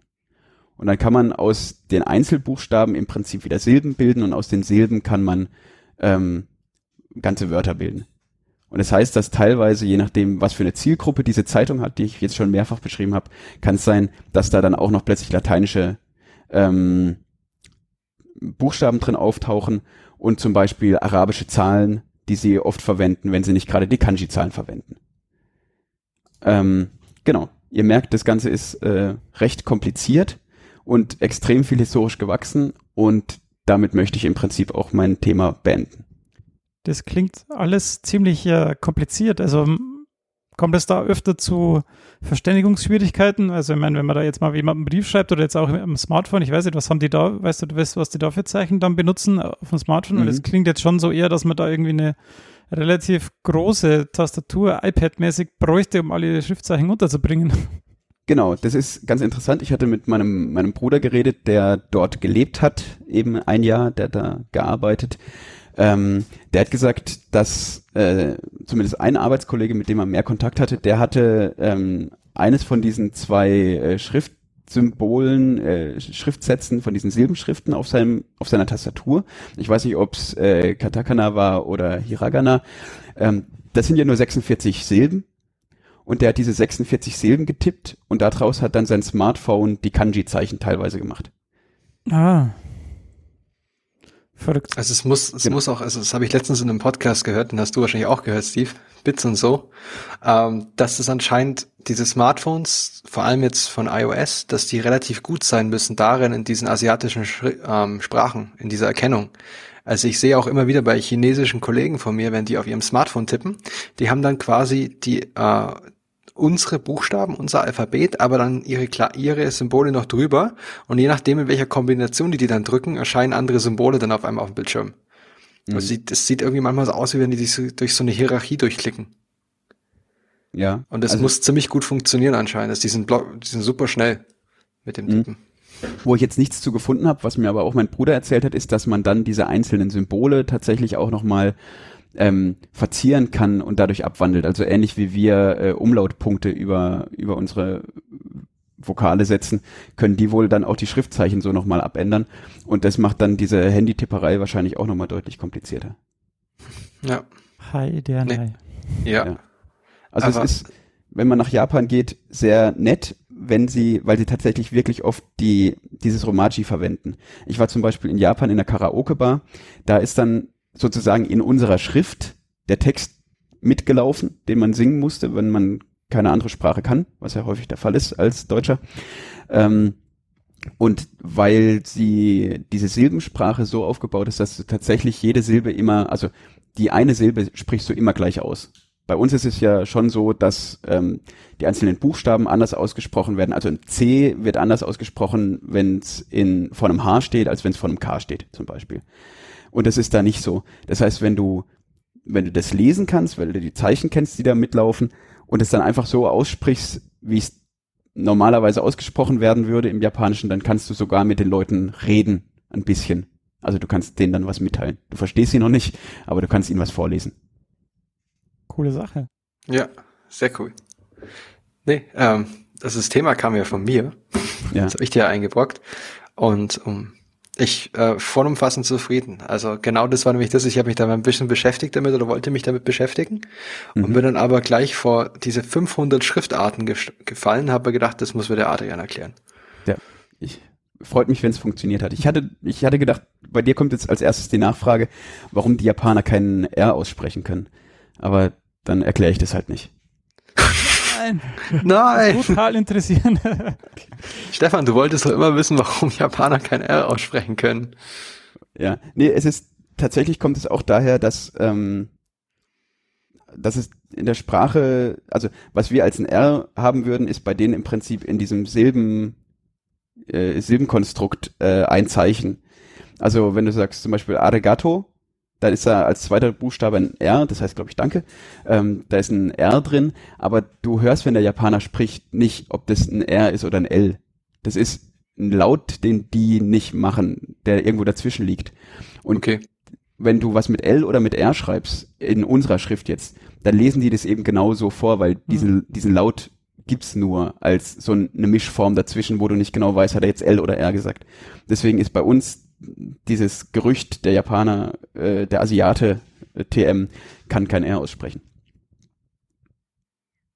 Sehr schön. Okay. Sehr gut, dann wissen wir das auch. Bildungsauftrag erfüllt. Das freut mich. Super. Das ist ja, geht ja heute wie am Schnürchen. Ja, wir haben auch, wir, ihr beiden habt auch die zehn Minuten total eingehalten. Ja, ich habe ich hab meine Uhr laufen lassen, sowohl bei äh, Dominiks Thema als auch bei meinem und ich glaube, ich bin etwas besser äh, weggekommen als Dominik. Nee, nee, nee, nee, nee. Dann schauen wir, wie, wie ich mich jetzt schlagen werde. Ja, Ja. ich bin extrem gespannt. Jetzt ist zwar der, der Themenpate ist sozusagen nicht da. Also Max ist ja äh, dieser Sendung ferngeblieben, aber er wird sich's anhören und er wird, er wird sicher Feedback geben auf dem einen oder anderen Weg. Das heißt, du musst dich trotzdem anstrengen. Ja, äh, ist, ist, hat ja keiner gesagt, dass ich mich nicht anstrengen werde. Ist richtig. Also mein äh, Thema war Desert Tech. Äh, das war auf Wunsch von Max und mich würde natürlich interessieren, ob ich die Erwartungen erfüllt habe, dann die der Max in dieses Thema gesetzt hatte. Und zwar gibt es eine Vision, die diesem äh, Projekt zugrunde liegt. Und zwar ist die Vision, ähm, ich habe das jetzt hier in Englisch stehen, aber ich werde es mal versuchen auf Deutsch zu übersetzen. In sechs Stunden äh, wird auf die so von der Sonne auf Wüstenregionen mehr Energie aufgebracht oder es scheint mehr Energie auf die Wüstenregionen, äh, als die Menschheit in einem Jahr verbrauchen kann. Das heißt, ähm, ja, das setzt schon den Ton äh, in diesem, ja, in diesem, in diesem Gebiet. Ähm, das heißt, die Sonne gibt uns so viel Energie, dass wir die im Prinzip nur nutzen müssten, ähm, um eigentlich keine Energieprobleme mehr zu haben. Also man muss sich gar nicht da um diese Kernfusion kümmern oder um, um andere komplizierte Dinge, wenn man nur die, also nur in Anführungszeichen, nur die Sonnenenergie schafft zu nutzen, dann ähm, hat man wirklich keine äh, Energieprobleme mehr. Du meinst sowas wie, mh, ach, wie, wie, wie könnte man das formulieren? Sowas wie Solarenergie. Ja, genau. so könnte man das sagen. Und zwar ist die Idee, da wo keine Menschen wohnen, ist die äh, Voraussetzung, Energie zu erzeugen, eher schlecht, weil das ist ja der Grund, warum da, da Menschen, ähm, Moment, jetzt habe ich mich, glaube ich, vertan. dort, wo Menschen wohnen, ist die Voraussetzung, Energie zu erzeugen, schlecht. Das, also das ist ja der Grund, warum Menschen da wohnen, weil es nicht so warm ist, immer schön angenehm, der Wind nicht so stark weht und da, wo die Menschen wohnen, da ist es einfach ja, schön. Und da, wo keine Menschen wohnen, also in Wüsten, in Gebirgen, sind die Voraussetzungen, Energie zu erzeugen, viel besser. Warum? Im Gebirge gibt es eben ein Gefälle und auch häufig Wasser. Und wenn dann Wasser das Gefälle runterläuft, dann ist da potenzielle Energie drin und auch kinetische Energie und dann kann man daraus Energie gewinnen. In der Wüste, wo auch wenige Menschen wohnen, äh, gibt es Sonne und Wind. Deshalb sind es ja Wüsten. Und da ist es auch eher nicht so toll zu wohnen und deshalb ähm, ja, kann man da viel, viel gute Energie gewinnen. Zum Vergleich, in Deutschland gibt es pro Jahr circa 1600 Sonnenstunden. In Freiburg gibt es vielleicht die ein oder andere mehr, habe ich gehört. Yep, Heidelberg glaube ich auch. Kann ich bestätigen. In Afrika und Südkalifornien aber sind es 300, 3600 bis 4000 Sonnenstunden. Das heißt, es ist mal locker ähm, mehr als das Doppelte als hier. Und auch in Spanien gibt es schon 3.000 bis 3.600 Sonnenstunden pro Jahr. Das heißt, ähm, ja, die haben viel bessere Voraussetzungen. Und die Sonne hat auch einen viel günstigeren Einstrahlwinkel. Ähm, um da Deswegen eben wohnt niemand in Spanien, oder wie? Nee, nee, da, da wohnen die schon noch, weil, aber da sind es ja auch ein bisschen weniger ähm, Sonnenstunden als jetzt in Afrika, in der Sahara. Da gibt es ein schönes Bild ähm, in der Wikipedia und ich kann es auch dann nochmal verlinken in den Show Notes, wo eben solche Gebiete, wo es viel Sonne gibt, ähm, die sind dann eben rot markiert. Und da sieht man ganz klar, dass in der Sahara oder jetzt in, an einem Punkt, so um die San Diego Area in, in Kalifornien, dass da halt wirklich unglaublich viel ähm, Sonne im Jahr scheint. Und solche Gebiete sind eben gute Gebiete, um die Solarkraft zu nutzen. Ähm, es ist aber auch nicht das Ziel, nur Solarkraft zu nutzen, aber in der Solarkraft gibt es im Moment äh, am meisten Potenzial. Um jetzt zu diesem Desert Tech Projekt zu kommen, gab es verschiedene Entwicklungsstufen beziehungsweise verschiedene Konsortien, die sich davor schon gegründet haben, um dieses Desert Tech Projekt überhaupt auf den Weg zu bringen. Und zwar war der erste Schritt dahin das Trans-Mediterranean Renewable Energy Corporation, also die Corporation, TRAC kurz. Und zwar wurde die 1986 initiiert nach der Katastrophe von Tschernobyl. Das heißt, da gab es einzelne Personen, also es sind jetzt keine Universitäten oder Firmen, die das gegründet haben, sondern das waren wirklich einzelne Personen, die natürlich dann an Universitäten ähm, gearbeitet haben, ähm, die sich da zusammengeschlossen haben und haben gesagt, ja, so kann es nicht weitergehen mit der ähm, Atomkraft. Wir brauchen einen anderen Weg, äh, um Energie zu erzeugen. Und diese, ähm, dieser Zusammenschluss einzelner Personen hat, hatte auch Kontakt zu Regierungen und Universitäten und auch das DLR, das Deutsche Zentrum für Luft- und Raumfahrt, war da beteiligt. Und das hat dann drei Machbarkeitsstudien ähm, gemacht. Das, das war dann einmal das MET-CSP.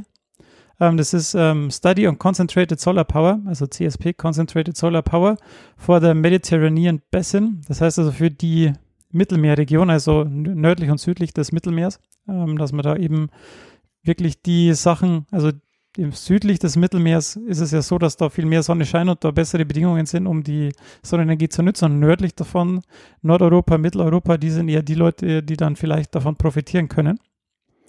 Dann gab es noch die Trans-CSP, also eine Studie, wie man die Gebiete verbinden kann und wie man die Infrastruktur ähm, stützen kann. Und dann gab es noch Aqua CSP. Das war eine Studie, wie man dann auch Energie, die dann südlich des Mittelmeers ähm, äh, erzeugt wurde, wie man diese Energie nutzen kann, um äh, Meerwasser zu entsalzen und eben Trinkwasser für die Leute in diesen Gebieten zu erzeugen. Der Punkt bei diesen Studien war ähm, nicht alleine, dass man quasi in der Wüste die Energie erzeugt und dann nach Europa transportiert, so eine einseitige Beziehung, sondern dass auch in Nordeuropa mit vorhandenen Mitteln, also mit vorhandenen Solarenergie, mit vorhandenen Windenergie, Techniken, die schon alle da sind, ähm, und auch, was habe ich jetzt gesagt, Solar, Wind und Wasserkraft, ähm, 85 Prozent des Energiebedarfs selbst decken können und zwar auch bis 2050. Was die in diesen Studien gemacht haben, ist eben alles zu nehmen, was schon da ist. Also man weiß, man hat die Solarpanels, man hat ähm, Solarkraftwerke, man hat Windkraftwerke, man hat Wasserkraft. Und wenn man das alles schon nutzt, um das dann auszubauen und äh, möglich zu machen, dann sollte das bis 2050 möglich sein, dass man 85 Prozent des ähm, Energiebedarfs in Nord- und Mitteleuropa ähm, abdeckt. Also es war 1986, auch dieses Aqua. Ja, die Studien, die Studien wurden dann gestartet und waren dann, ähm, glaube ich, 2003 in dem Bereich waren die abgeschlossen. Okay. Also das Also- wurde nicht alles da gemacht, sondern das war dann so ein Prozess und dann hat man die Stu Studien gestartet. Ähm, die können, ähm, die glaube ich waren auch nicht alle gleich, zeitgleich, aber das kann alles auf der DLR-Seite dann ähm, eingesehen werden. Mhm, okay. Nee, mir ging es nur darum, zu, ungefähr einzuschätzen, Ja. wie denn die Solar, also weil sie, wenn du jetzt sagst, es war 1986, dann war, da war die Solartechnologie ja wahrscheinlich noch in den Kinderschuhen. Ja, genau, aber dann. Im Vergleich zu jetzt. Jahr, genau, aber dann ja im Jahr 2000 wusste man ja, man kann solche Dinge bauen und die haben halt wirklich gesagt, ja, wir brauchen jetzt Leitplanken für unsere Studien. Wir schauen uns an, was haben wir jetzt. Also die wollten nicht irgendwie irgendwelche Szenarien entwickeln, so Forecast, ja, wenn wir diese Technik noch weiterentwickeln, sondern sie sagen, ja, wir haben das und das und das. Wir wollen bis 2050 85 Prozent des ähm, Energiebedarfs decken mit einem Preisniveau von so und so. Und dann schaffen wir das, wenn wir das und das machen. Und dann haben die halt eben auch geschaut, wie können wir Nord Nordafrika helfen. Ähm, denn es ist so, dass ähm, Nordafrika wahrscheinlich bis 2050 auf, das gleiche, auf den gleichen Energiebedarf kommt wie Nord- und Mitteleuropa. Also da wächst quasi ein, neues Europa heran. Und wenn die dann auch allen Energiebedarf selbst decken durch erneuerbare Energien, dann können trotzdem noch 15 Prozent exportiert werden und das wären dann genau die 15 Prozent, die wir noch brauchen. Genau. Hm, praktisch. Ja, genau, das wäre dann so eine Win-Win-Situation und das wäre auch dann halt nicht nur ein Energie, ein Energieprojekt, sondern auch ein politisches Projekt, weil wenn da jeder von jedem abhängig ist, dann äh, ist es halt äh, viel besser, wenn jeder jedem irgendwie hilft. Mhm. Genau. Dann gibt es das Desertec-Projekt und dieses Konzept stammt von Dr. Gerhard Knies, ähm, der das dann gegründet hat. Und äh, das wurde dann 2009 gegründet, nachdem er eben gewusst hat, ja, das ist alles machbar und das sieht alles ganz cool, cool aus. Das Desertec ist eine Non-Profit-Organisation mit der Zentrale in Hamburg. Natürlich Hamburg. Warum? Natürlich. Als sonnigste Stadt Deutschlands. ja, aber die, vielleicht die wichtigste Stadt Deutschlands. Ähm, und die Mission dieser Organisation ist es, ähm, den Wissenstransfer und die wissenschaftliche Kooperation zu unterstützen, die Austausch und die Kooperation mit dem privaten Sektor voranzubringen, ähm, die Rahmenbedingungen voranzubringen und Evaluation und Initiierung von Modellprojekten. Und auch noch PR, also die, Welt, die, Mensch, die Menschen über das Desertec-Projekt zu informieren. Dann gab es noch einen weiteren Schritt und zwar die Desertec Industrial Initiative, die DII. Die wurde auch 2009 gegründet und ähm, hier waren auch ähm, Firmen schon dabei. Das war aber noch nicht dazu ausgelegt, dass quasi die Firma jetzt ähm, die Kraftwerke baut, sondern das sollten, soll wirklich äh, lokal individuell gemacht werden, je nach Energiebedarf in der einzelnen Region. Und aber hier waren auch das DLR dabei und auch andere Unternehmen waren hier schon beteiligt in dieser DII. Sondern die Ziele hier waren ähnlich ähm, wie vom Desertec, ähm, das, ähm, ja, die Langzeitentwicklung von diesen, ähm, von diesen Strategien bis 2050. Ähm, vor allem auch irgendwie Finanzunterstützung zu geben, wenn die denn gewünscht ist. Ähm, weitere Studien äh, voranzubringen, ähm, die dann auch äh, spezielle Einzelheiten noch ähm, betrachten und auch so ein Framework aufzusetzen, ähm, dass man eben hier noch besser zusammenarbeiten kann. Wahrscheinlich auch Technologietransfer, oder? Ja. Also wenn ich mir überlege, genau. das DLR zum Beispiel ist ja nicht geeignet als Geldgeber. Ja, nee, natürlich. Ähm, also, also da die gibt es finanzielle. Unterstützung wird dann woanders herkommen und Ja, genau. die werden Projektmanagement und wahrscheinlich Technologien beisteuern. Ja, genau. Und auch ähm, Referenzprojekte schon ähm, anleiern und die, die Machbarkeit ähm, quasi, Mhm. Ah ja, Studien hattest du gesagt, ja, ja, genau. zum Beispiel. Genau.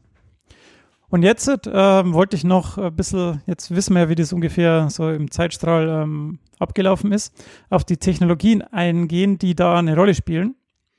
Und das Wichtigste, die wichtigste Tel äh, Technologie hierbei sind die solarthermischen Kraftwerke. Also das ist jetzt nicht Photovoltaik, wo die, die Sonnenenergie direkt in Strom umgewandelt wird mit Hilfe von Halbleitern, sondern das sind andere Kraftwerke, die ähm, die Grundversorgung sicherstellen sollen. Denn die, solche solarthermischen Kraftwerke können in diesen Regionen 7000 Stunden im Jahr unter Volllast laufen. So ein Jahr hat 8500 Stunden. Das heißt, außer ein paar Tage im Winter ähm, können diese äh, Kraftwerke Vollgas ähm, Strom liefern. Und das ist dann eben vergleichbar zu so einem Kohlekraftwerk, das eben die ganze Zeit Kohle verbrennt und die ganze Zeit ähm, Strom liefern kann. Aber, korrigiere mich, wenn ich falsch liege, nur tagsüber. Nein, da komme ich jetzt gleich drauf. Aha. Denn diese, das Coole an diesen solarthermischen Kraftwerken Werke ist, dass da immer ein Salzspeicher dabei ist. Das heißt, dieser Salzspeicher, da gibt es einen Topf mit 300 Grad, wo das Salz halt eben flüssig ist. Das wird dann aufgeheizt auf 400 Grad in den anderen Topf durch Sonnenenergie. Und dann kann eben dieser 400 Grad heiße Topf, solange der eben 400 Grad hat und solange noch genügend Salz da ist, diese Energie nutzen, um dann Strom zu erzeugen. Das heißt, wenn mhm. jetzt am Tag so viel Energie, 14 Stunden lang Energie ähm, erzeugt wird, kann das auch in der Nacht sieben Stunden lang noch oder was man dann halt noch braucht, ähm, abgegeben werden und genutzt werden. Das heißt, je, nach, je nachdem, wie groß der Tank ist, hast du dann eben Backup-Speicher noch. Mhm. Und wenn du halt dann weißt, ah, mein 400 Grad Tank geht zur Neige, dann fährst halt die Last ein bisschen runter oder so. Und das kann man dann anpassen, je nachdem. Also ich meine, so vier in der Früh braucht man wahrscheinlich eher weniger Strom, dann ist es auch ganz okay, wenn man dann immer so viel Strom macht. Ja. Genau. Ist ein gutes System. Genau, und da gibt es jetzt zwei Typen von diesen ähm, Kraftwerken. Da gibt es einmal die Parabolrinnenkraftwerke. Das heißt, es sind so halbrunde Parabolspiegel und in der Mitte läuft so ein Rohr entlang, wo eben so eine Ölflüssigkeit drin ist. Die wird dann aufgeheizt. Es wird dann über Wärmetauscher eben dann in, Wärmetauscher dann eben in diesen Salzspeicher eingeführt. Oder es gibt die Solar Solarturmkraftwerke. Ähm, das habt ihr bestimmt schon mal gesehen. Ähm, da werden dann die Sonnenstrahlen auf einem Turm gebündelt und da kann dann entweder das Salz direkt erhitzt werden, wahrscheinlich ist das ja eher unpraktisch, aber da wird dann auch wieder so eine Trägerflüssigkeit ähm, erhitzt und dann eben wieder auf den, ähm, auf den Salzspeicher umgewandelt. Weißt du zufällig, wie groß die Hitze ist, die an so einem Bündelungspunkt entsteht? Ja, das hängt natürlich ähm, stark von der Menge der Spiegel ab. Aber ich denke mal, dass es auch so in der Größenordnung 400, 500 Grad schon sein wird. Also ich meine, bei den Parabol... mehr? Du kannst doch auch mit so einem kleinen, ja, wahrscheinlich einem schon. 50 Zentimeter großen Parabolspiegel kannst du ja schon Wasser zum Kochen bringen. Ja, das stimmt allerdings. Und wenn du dann die richtige Sonneneinstrahlung da unten nimmst und davon äh, mehrere Quadratkilometer, ich weiß nicht, wie groß es ist, bündelst. Ich das sind also die, die, die State-of-the-Art Solarturmkraftwerke, die haben im Moment so einen Flächenverbrauch, wo die Spiegel wirklich stehen, so von zwei Quadratkilometern ungefähr. Mhm. Also ich denke, bei so einem Solarturm wird es halt wirklich schon heiß werden, aber ich habe wirklich keine Vorstellung, wie heiß es dann in so einem Bündelungspunkt wird ähm, so mal an die an methodisch inkorrekt weitergeben. Ähm, die soll das mal ausrechnen. Aber bei, bei so Parabolrinnenkraftwerke, glaube ich, wird es dann eher weniger sein als bei Solarturmkraftwerken. Könnte ich mir jetzt vorstellen, aber wie gesagt, ich will mich da jetzt nicht ähm, festlegen. Du wirst, du wirst ja jetzt quasi nicht dafür deine Hand in den Bildungsstrahl legen. Genau, das will ich auf keinen Fall tun. Und das Witzige ist bei solchen, wenn man jetzt mal ausrechnet, wie hoch der Flächenverbrauch von so einem Solarturmkraftwerk ist, über die Lebensdauer des Kraftwerkes verglichen mit einem Kohlekraftwerk zum Beispiel, würde man meinen, ja, so ein Kohlekraftwerk, das steht halt da und braucht nicht so viel Platz. Aber wenn man dann mal alles mit einberechnet, was quasi so ein Kohlekraftwerk braucht, so der Tagebau und so weiter und so fort, wo man die Kohle dann auch herkriegt, dann hat so ein Solar solarthermisches Kraftwerk in ungefähr den ähnlichen Flächenverbrauch wie so ein Kohlekraftwerk. Mhm. Weil, ja. Und man kann es auch wieder zurückbauen und man hat sogar in, in der Wüste positive Effekte festgestellt. Das heißt, unter den Spiegeln wachsen, also ist das Gras grüner und jetzt haben die Leute schon überlegt, ob man nicht die Spiegel ein bisschen höher baut und darunter Landwirtschaft macht. Wie cool ist das denn? Das ist nämlich auch was, was ich mir auf, als Frage aufgeschrieben hatte für dich. Ähm, ob, uh, ich weiß nicht, ob du noch drauf kommst, ja. Ähm, meinst, äh, gibt es Studien, ob das tatsächlich dauerhaft ein Klima ändern kann? Wenn ich dauerhaft Energie abführe, ich nehme ja im Prinzip nämlich Energie aus einer, einer Wüstenregion, sagen wir jetzt Marokko, und führe diese Energie ab nach Europa. Dann habe ich ja weniger Energie und Energie bedeutet auch immer Wärme im Endeffekt äh, in, in Marokko und mehr in Europa. Kann sich dadurch das Klima ändern, dass ich sage, ich habe ähm, in Marokko plötzlich ein mediterraneres Klima im Sinne von Italien? Ich glaube, dass die Flächen, die dafür benutzt werden müssen, um den Strom zu erzeugen, den man wirklich braucht, nicht so groß sind, dass das einen Effekt hat. Ah, okay. Mhm. Ich würde, du müsstest dazu ja quasi das ganze Land fast, die ja. gesamte Wüste zupflastern damit, um dann einen Effekt zu erzielen. Also da gibt es auch, auch ein Bild, wo, wo quasi gezeigt wird, wie groß der Anteil der Fläche sein würde, die man braucht, um die ganze Welt mit Strom zu versorgen im Vergleich zur ganzen Sahara. Und das ist immer noch so eine, also schon noch eine kleine Fläche, also kleiner als 10 Prozent. Von dem her glaube ich nicht, dass man da das Klima verändern kann. Außerdem wird die Oberfläche der Sonnenkollektoren ja auch warm. Aber die führst du ja, ja genau, ab. aber du führst die, die, die Wärme, ja, wird, also ab, ja. Wärme ist Energie, die wird umgewandelt in elektrische Energie und die führst du ab. Ja, aber ich aber die glaube, Frage ist halt, was für ein, Entschuldigung, was für ein Wirkungsgrad du damit ja, erzielst. Ja, das wollte ich gerade sagen. Also ich, die haben ja auch keinen hundertprozentigen Wirkungsgrad. Hm. Das, also es wird schon warm, aber es wird ja, normalerweise wäre das ja ungebremst in ja, Energie, Wärmeenergie in den Boden gegangen. Versteht den Punkt, ja. Ja. Aber ich glaube, dass ja, das äh, vom Maßstab her nicht ausreicht. Ja, das ist wahrscheinlich richtig, dass man sehr viel mehr davon brauchen würde. Ich habe übrigens gerade kurz nachgelesen, durch die starke Konzentration der Sonnenstrahlung entstehen an der Spitze des Turms Temperaturen bis zu mehreren tausend Grad Celsius. Okay, ja, dann war ich doch far off. Okay, dann haben wir die Solar, die Sonnenenergie quasi abgehakt. Ähm, und dann gibt es auch noch Windenergie. Die macht nicht nur am Meer Sinn, sondern auch in der Wüste gibt es äh, kaum windfreie Tage. In der Wüste weht ständig Wind, deshalb kann man da auch Windenergie machen. Aber wahrscheinlich ist es am Meer noch, äh, noch besser. Und dann gibt es noch ähm, ähm, den, den Punkt, der Dominik hat mir jetzt im Sendungsdokument die Photovoltaik rot angemalt. und äh, ja, ich habe das ja vorher schon äh, ange, angesprochen. In diesem Desertec-Projekt hat die Photovoltaik wirklich keinen großen Punkt, weil die einfach nur Strom macht, wenn Sonne scheint. Das ist zwar in Deutschland genau. vielleicht auf den Hausdächern ein guter Punkt, aber für, für diese ähm, Art von von Energieerzeugung ist die Qualität einfach nicht, nicht gut genug. Mhm. Weil du eben nicht genügend Strom oder nicht lang genug Strom machst, weil du in der Nacht einfach keinen Strom erzeugen kannst. Okay. Und es ist ja wichtig, dass immer die gleiche Menge Strom entsteht. Das genau. ist ja der Vorteil von ja. äh, Reaktoren, Atomreaktoren, Kohlekraftwerken, dass man sehr genau dosieren kann, wie stark ist der Strom, der ins Netz eingespeist wird. Und jede Wolke verändert ja schon mal den Eintrag von so einer Photovoltaikzelle. Genau, mhm. genau. Jetzt haben wir natürlich die haben wir besprochen, wie wir die Energie erzeugen. Der Punkt ist nur, jetzt muss die natürlich auch noch verteilt werden. Und da gibt es die Hochspannungsgleichstromübertragung, HGÜ. Und die ist eben sehr wichtig, dass man dann auch ähm, die Energie dann dementsprechend verteilen kann. Denn der Strom wird ja nicht dort gemacht, wo er gebraucht wird. Und bei dieser Gleichstromübertragung ähm, kommt es auf 1000 Kilometer nur zu einem Verlust von 2,8 Prozent. Wer sich da für Details interessiert, kann sich Alcoholics Folge G anhören. Da hat mhm. Max genau darüber geredet. Ah ja. Wie, wie also Hochspannungsgleichstromübertragung oder? Ja, er hat er hat ähm, er hat nicht mehr bis Folge H warten können und hat deswegen Hochspannungsgleichstromübertragung zu Gleichstrom-Hochspannung-Übertragung umgedreht. Ja, Schlingel. ja gut, dann kann man sich da nochmal informieren, aber der Punkt ist eben, wenn man eine Wechselstromleitung macht, dann wird man viel zu viel Energie verlieren. Und deshalb ähm, nimmt man eine hohe Spannung ähm, über lange Strecken und dann kann man eben den Verlust äh, minimieren. Vor allem, wenn man durch Wasser geht, würde eben irgendwelche elektrischen oder elektromagnetischen Felder, die dann um diesen Leiter entstehen, äh, würden dann zu riesigen Verlusten führen. Genau.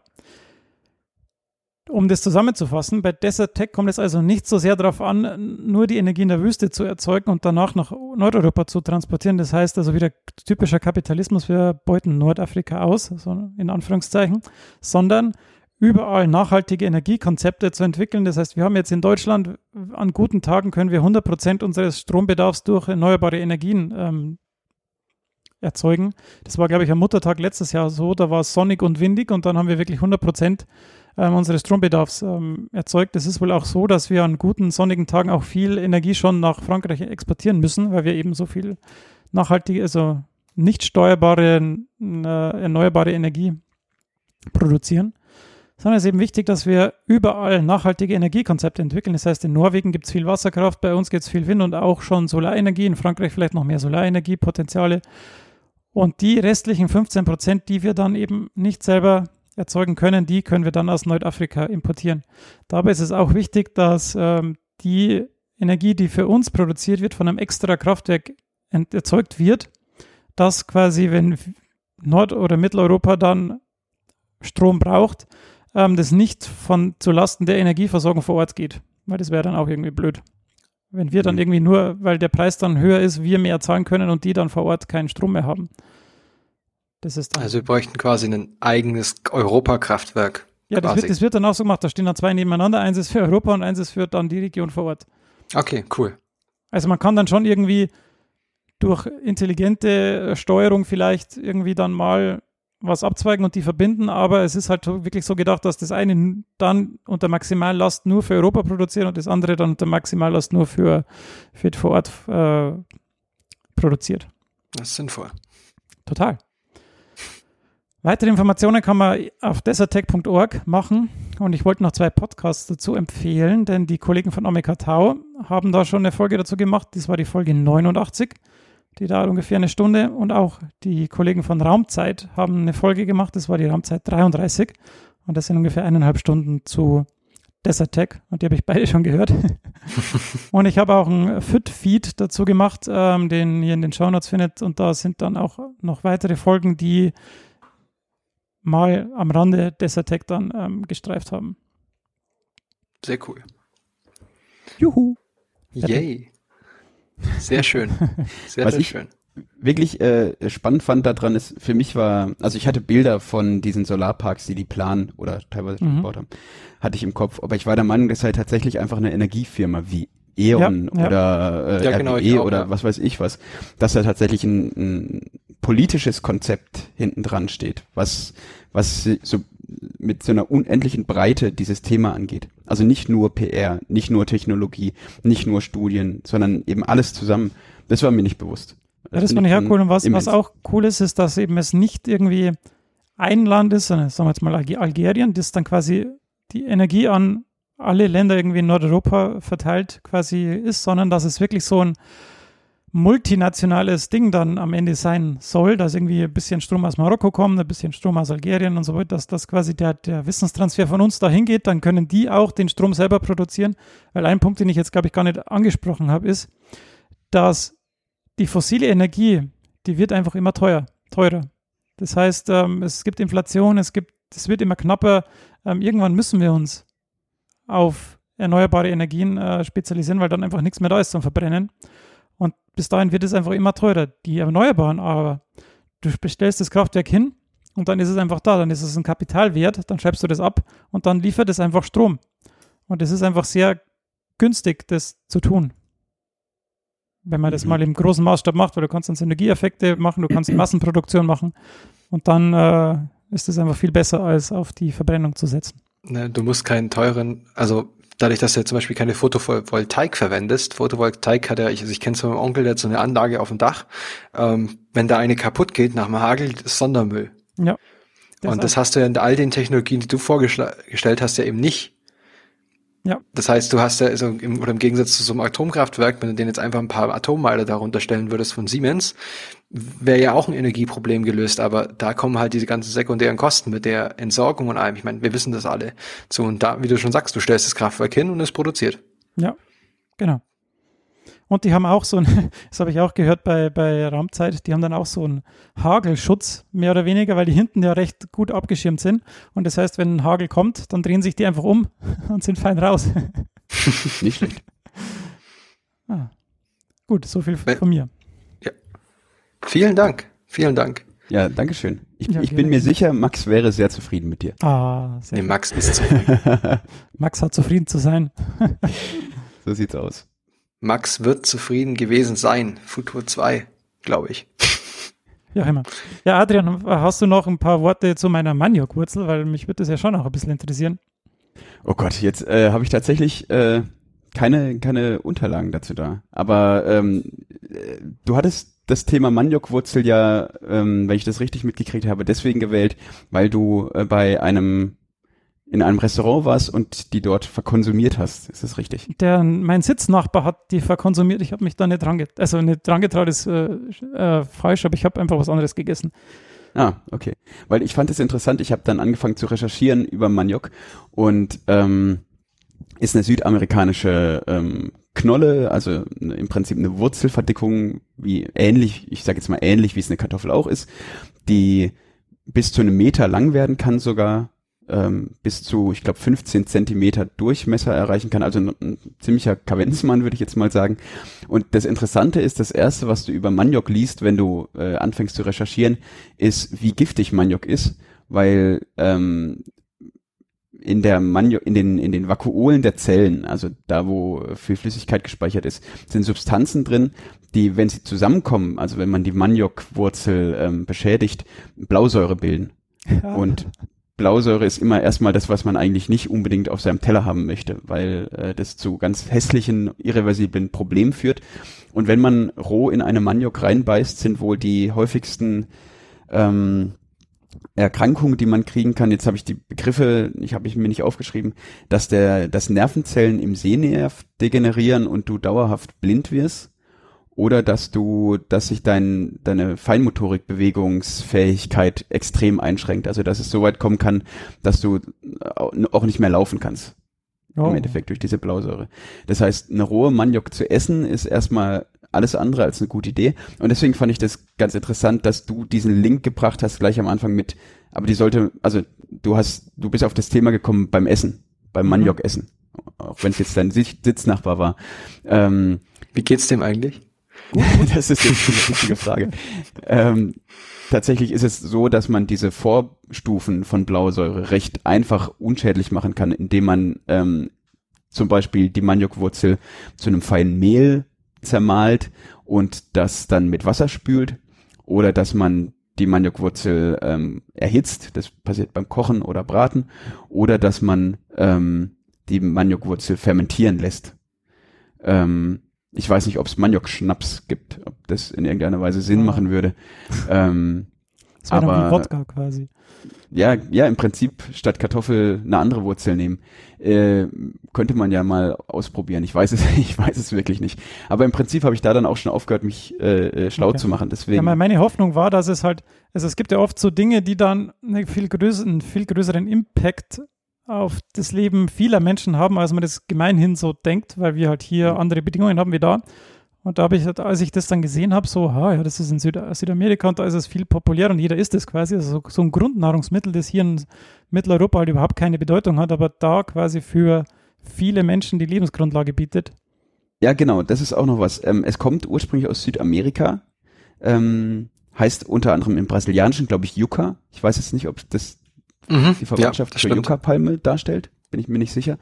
Ähm, und wird, glaube ich, zu 25 bis 35 Prozent als Futtermittel für Tiere verwendet dort.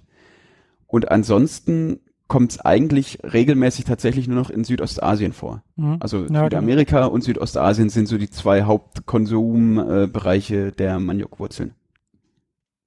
Ja, okay, das ist ja schon mal ganz informativ gewesen. ja, und mit so, der kurzen Zusammenfassung habe ich jetzt mein Überziehen von vorhin wieder gut gemacht, finde ich. Auf alle Fälle. Also ich habe jetzt oh. zwei, zwei Themen a 10 Minuten vorbereitet und mich damit perfekt an unser Konzept gehalten. Super. Und ich kann sogar noch einen Link zu Japan herstellen mit Südamerika. Die größte Kolonie oder die größte japanische Community außerhalb Japans, die lebt in São Paulo. Hm. Uh. Man hört Nur bei unseren Podcasts nicht auf zu lernen. Nee, nee, das wird niemals, also wir, wir machen es jetzt total unjapanisch, aber wir geben halt so ein bisschen, wir, nee, wir geben ja nicht an, wir geben unser Wissen weiter. Ja. Genau. Ja. Aber bevor wir noch ähm, in noch jetzt hier mehr rumpalabern und vom Hundertsten ins Tausendste kommen, würde ich sagen, das war eine super coole Sache. Also mir hat sehr viel Spaß gemacht. Die Themenvielfalt war der Wahnsinn. Also ich fand mhm. das echt sehr, sehr cool, welche, welche Gebiete wir hier abgedeckt haben. Ähm, und ich finde, wir sollten das auf jeden Fall vielleicht nächstes Jahr nochmal wiederholen. Ja, und vielleicht, und vielleicht zu viert dann. Das wäre ja, wär sehr schön. Gewagt, gewagte Idee. Ja. Mhm. Aber ähm, seid ihr denn, seid ihr denn bei der Ganzohr? Ähm, das müssen wir schauen für alle Hörerinnen und Hörer. Die ganz Ohr ist äh, ein Treffen der Wissens- und Wissenschaftspodcaster und Podcasterinnen. Das findet dieses Jahr in Innsbruck in Österreich statt. Und ähm, ich muss schauen, ob ich hinkomme. Ich bin mir nicht ganz sicher. Es ist vom Datum her ein bisschen schwierig, aber das ist nichts, mit dem wir unsere Hörerschaft jetzt belästigen müssten, ja. finde ich. Was unsere Hörerschaft nämlich viel mehr interessiert, ist, wie, wie funktioniert die Technik weiter. Nein, ähm, ihr könnt diese Folge ähm, sowohl im Feed der Random Scientists als auch im Feed der Appcoholics hören. Das ist für euch dann nicht mehr relevant, wenn ihr diese Folge jetzt gerade schon hört, weil ihr sie dann ja gefunden habt. Es ist nur als Information gedacht, dass ihr euch nicht wundert, wenn ihr uns beide abonniert habt, was uns natürlich am allermeisten freuen würde. Ähm, so ist es. Dann, dann ähm, werdet ihr diese Folge zweimal hören. Zweimal mit gleichem Intro, zweimal mit gleichem Inhalt. Ähm, dann könnt ihr die Downloads homogen auf unsere beiden Podcasts verteilen. Genau. Sehr gut. Und ähm, wo, wo findet man denn den Alcoholics Podcast für jetzt unsere Hörer von The Random Scientist? Ähm, wir haben die weiß, es, URL, es die es im, im Podcast-Universum gibt, übrigens. Das ist Appcoholics, das schreibt man mit A, B, C, Oholics, Punkt X, Y, Z. Oh, das ist ans Alphabet angelehnt. Unsere URL findet man schlechter, hört sich aber dafür umso cooler an. Und das war uns einfach sehr wichtig. Und du bist bei Twitter zu finden unter? Äh, unser Podcast auch at Appgeholics und mich selbst findet man nochmal unter at stillesö. Ähm, warum erzähle ich euch jetzt nicht. Schade. Sehr gut. Und Stefan, ähm, für die Hörer des Appgeholics Podcasts, wo würde man denn The Random Scientists finden? Uns findet man unter therandomscientist.de. Ganz normal, ganz langweilig. Äh, so weit, so langweilig. Auf uh. Twitter sind wir The Random Lab, weil The Random Scientist zu lang war. Deshalb sind wir da, The, Randoms, äh, The Random Lab. Ähm, ich bin auf Twitter unter johndillinger15 zu finden. Und du, Dominik, wie findet man dich denn? Als Ed Helmü. Und die Story erzähle ich auch nochmal an einem anderen Tag, wie ich zu dem Namen kam. da geht es um Duschen, um Kommilitonen am Morgen und das, ja, da braucht man ein R-Rating oder so davor. Okay. Und ich würde mich, ich bedanke mich bei euch beiden ganz recht herzlich. Ja. Und gerne. würde die Sendung mit einem Zitat beenden, wie wir das da bei den Random Scientists. Und zwar ich dieses Mal habe ich wenn du es nichts gesagt hättest. und dieses Mal habe ich ein, ähm, ich habe den Nobelpreisträger da quasi mit eingearbeitet, nämlich ein Zitat von Barack Obama, dem Friedensnobelpreisträger. Und das passt auch so schon ein bisschen schön zu Desertec, ähm, nämlich er hat gesagt, die Welt hat sich verändert und deshalb müssen wir auch, müssen wir uns auch ändern. Ich habe jetzt auf Aufnahme gedrückt. The Random Scientist Podcast. Alcoholic. Sehr gut. Sehr gut.